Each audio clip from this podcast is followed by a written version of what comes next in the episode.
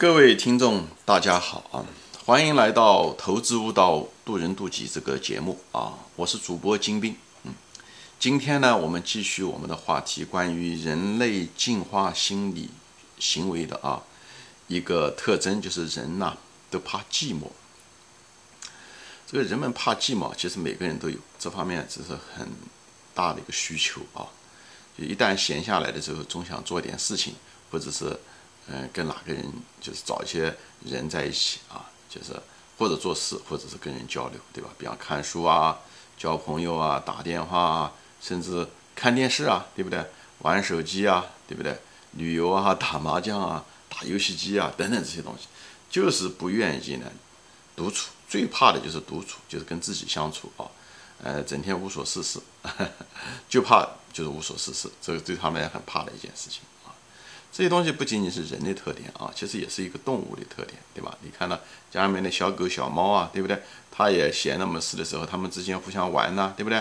呃，或者是它来跟你玩啊，对，就是这样。所以这是这所有的动物的一个特点啊。我们人也是以从某种程度上讲也有一定的动物性。那么这就引来了一个思考啊，就是我认为存在的东西都是合理的啊，就是为什么人们怕寂寞？这个东西其实是一个进化的结果啊，它之所以会进化的结果的背后的原因是什么呢？是因为我们这个根本的原因是什么呢？是因为这个生命短暂有限，生命啊短暂有限，时间是有价值的啊，所以你总想做点事啊，呃，资源也是有限的，这个世界上资源也是有限的啊，食物也是有限的。所以那些就是整天呢，就是无所事事，整天比方你坐在那发愣，你也不想做事情，你也不想跟别人交流，这种品种的人呢，什么事都不做呢，他也得不到食物，对不对？在这资源有限的情况下，他不可能东西送到他嘴上来，对不对？以后呢，他很可能就得不到食物，他得不到食物，所以对那种就整天无所事事但没有那种不适感的人，就是这种人往往就被淘汰掉了。只有那种一旦坐下来就觉得，哎呦，我得做点事情，我得做，我或者是去打猎啊，或者是我怎么样去采果实去啊，或者是我跟哪个人去交流，跟哪个人谈谈话，交流交流一些经验啊，对不对？哎，这种人呢，很可能就活下来了。所以一旦闲下来就有不适感的人，这就是有这种基因出现了这种基因突变的人，最后他们就活下来了，因为他们会得到更有更多的机会嘛，他比较勤快嘛，或者得到更多的机会。或者跟别人交流也好，或者自己做点事情也好，所以他得到资源的可能性更大，他的子孙更多，所以我们是他们的子孙。而那种宅在家里面，一那那当年的时候宅宅在山顶洞里面，就是山洞里面的人，呃，还觉得很舒服的人，这种就这个这种他就得不到食物，他就没有子孙，所以这种基因都没了。所以我们是那些勤快的，呃，怕寂寞的人的，呃，那些基因突变的孩子。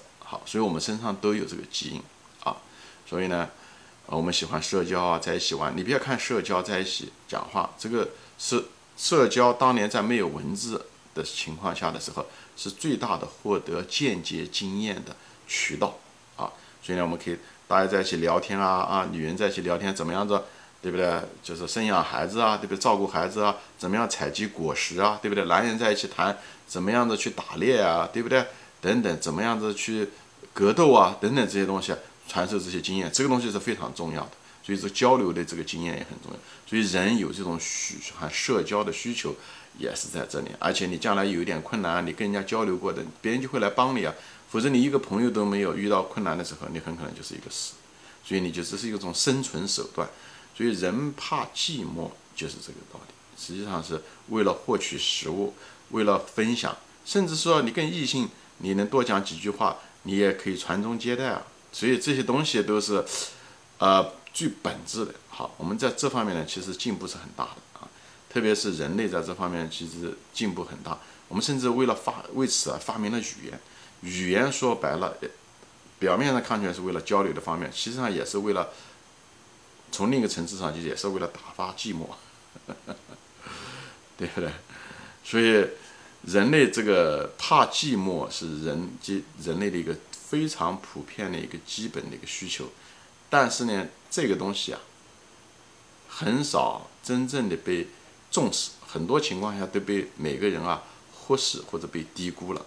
其实这个怕寂寞是非常刚性的需求。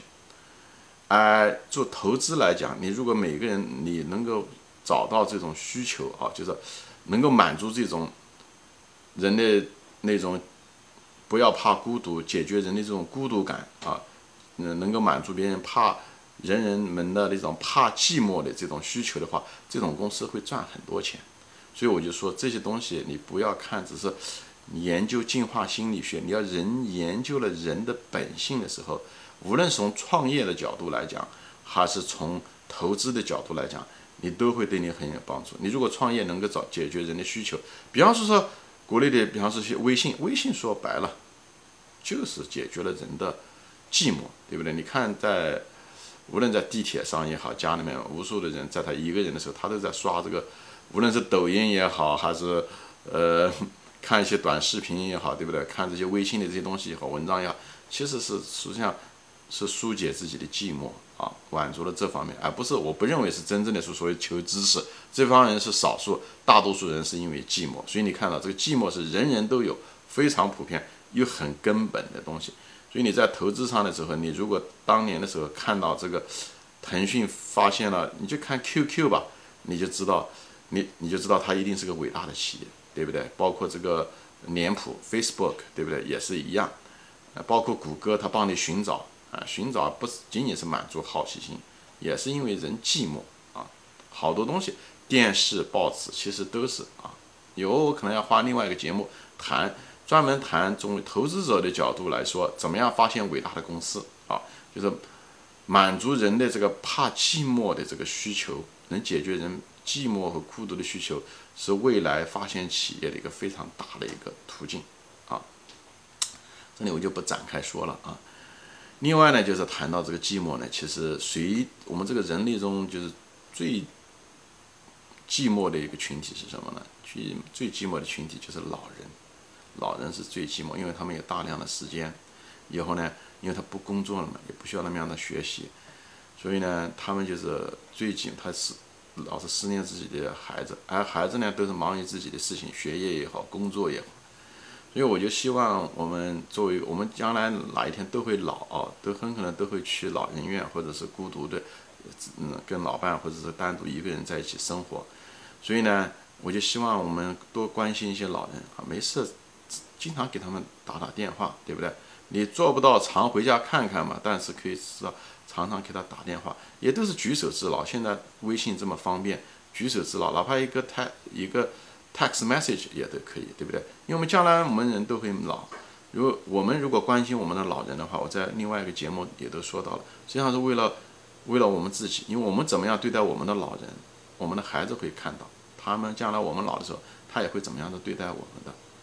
所以我不希望每个人都孤独的老死去啊，这个对生活质量影响太大了啊，嗯。谁都会有老的那一天，但是老人确实是在这个世界社会上是被忽视的一个群体啊，所以我就希望各位啊看到我的视频呢，能够记住啊，啊我呢可能我现在可能也得把视频放下来，我这把视频这个节目做完，我得赶快给我父母亲打个电话，也提醒了我自己，好吧，今天就说到这里啊，我们下次再见。